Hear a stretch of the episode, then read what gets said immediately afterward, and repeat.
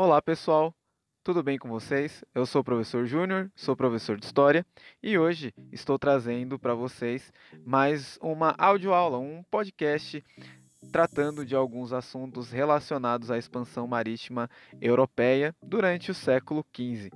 Hoje nós iremos falar essencialmente sobre Portugal e sobre Espanha, que são aí países que fazem parte da Península Ibérica e que foram responsáveis por mudar definitivamente a história do planeta naquela ocasião.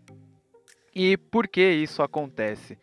Porque é, tanto portugueses quanto espanhóis queriam estabelecer novas rotas de comércio para poder chegar até as Índias. E na ocasião, por que era importante chegar até as Índias?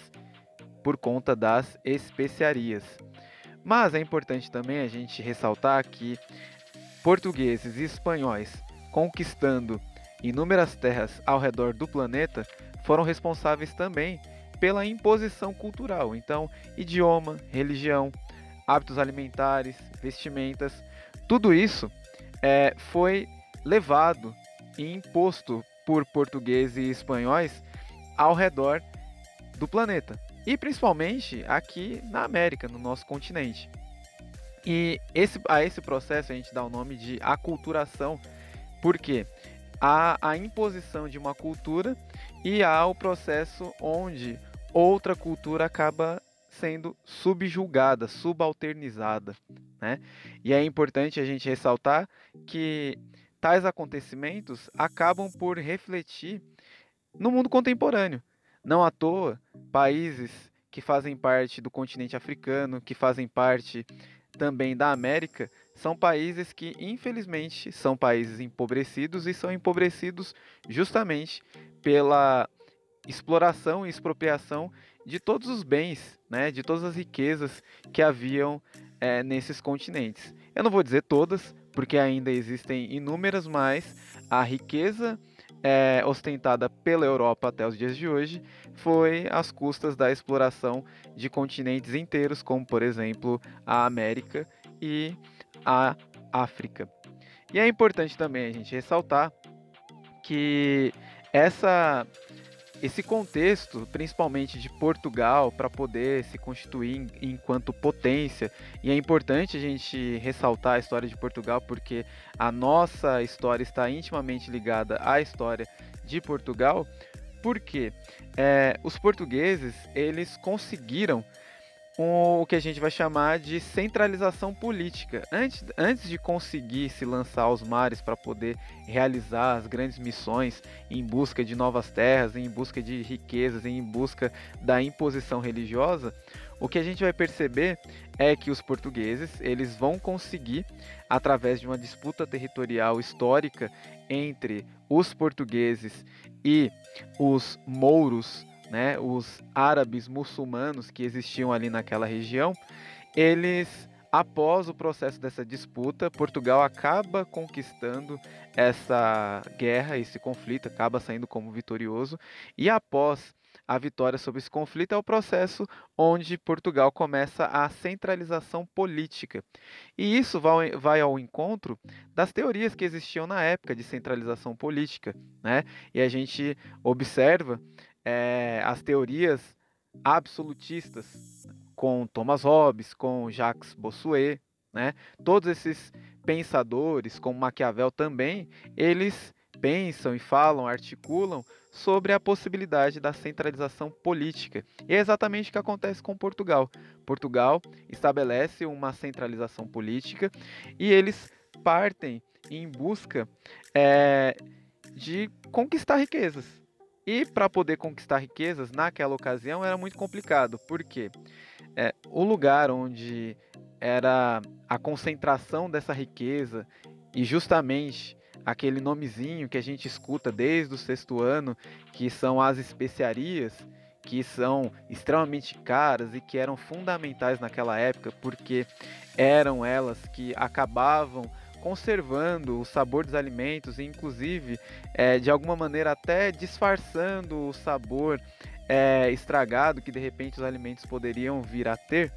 Então, as especiarias eram extremamente importantes e para poder ter acesso às especiarias era fundamental você passar ou por dentro da Europa ou a rota que era a mais acessível, que era por dentro, né, pelo Mar Mediterrâneo.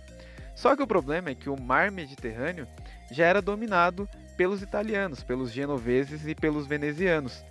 E esse controle, né, esse monopólio da região, impedia que os portugueses acessassem de forma é, fácil aquele, aquela região. Então a gente percebe que os portugueses eles começam a pensar numa possibilidade de chegar até as Índias é, por outras rotas de navegação. E é nesse processo que nós vamos ter as experiências de Bartolomeu Dias, de Vasco da Gama e inclusive do Pedro Álvares Cabral, onde eles vão contornando a África inicialmente. A primeira viagem contorna a África, a segunda viagem contorna a África e chega até as Índias, e a terceira viagem a rota ela se afasta um pouco mais da costa africana e acaba chegando aqui no Brasil, né, com o Pedro Álvares Cabral. E é interessante que essas grandes navegações, como foi dito, elas têm motivações. E as motivações essencialmente são as motivações econômicas e as motivações religiosas. Então, era interessante ter colônias para poder explorá-las. Era interessante também você conseguir levar a sua fé e catequizar inúmeros povos ao redor do planeta. Era o objetivo dos cristãos na ocasião. É, é interessante perceber que naquela época, com todas essas, essas, esses processos de busca por conhecer novos territórios, é interessante que uma ideia que existe até hoje e que a ciência já derrubou por conta de tudo que já foi estudado, mas existia a ideia de que a Terra na ocasião era uma Terra plana e que não, não teria outra, outras alternativas, outros modos de você conseguir novos percursos, enfim. Mas ao longo do tempo e ao longo dessas navegações foi se percebendo que a Terra ela era esférica e o interessante também que a outra crença que existia na, na, ocasião era que esse mar tenebroso, como eles chamavam, era um mar habitado por inúmeros monstros, né? Então é, é interessante que as grandes navegações elas foram responsáveis também pelo desenvolvimento da ciência, pela, é, pela ampliação do conhecimento cartográfico, geográfico e que nós utilizamos até hoje, né? Porque se a gente parar para pensar, lá no século XV o conhecimento que se tinha era de que a Terra era plana e hoje Obviamente, a gente sabe que a Terra ela é esférica. A gente sabe, por exemplo, que o mar não é habitado por monstros, né, mas sim por inúmeros animais marinhos de dimensões enormes, tá?